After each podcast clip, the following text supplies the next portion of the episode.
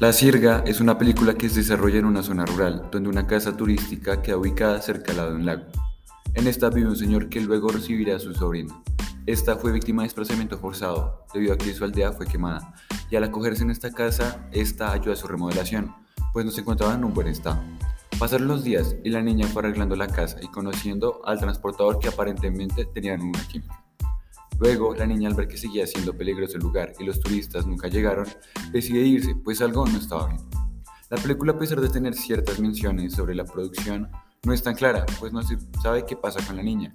También es un poco lenta, pero pues muestra realmente lo que fue, lo que es el conflicto armado, desde una, perspectiva bastante realista, pero poco profundizada. Las tomas y el ambiente muestran el abandono del Estado en la ruralidad, debido a que en ningún momento se ve la presencia de las fuerzas militares acompañando a estas poblaciones. Se mencionó varias veces que tuvieron que salir de esa zona, por ejemplo a Putumayo, para poder subsistir, debido a que esta zona prácticamente estaba abandonada y los recursos eran muy escasos. La película es una película realista, sin embargo, si queremos ver la realidad sobre el conflicto armado, debería profundizar un poco más, debido a que este se dio, como ya lo mencioné anteriormente, leve.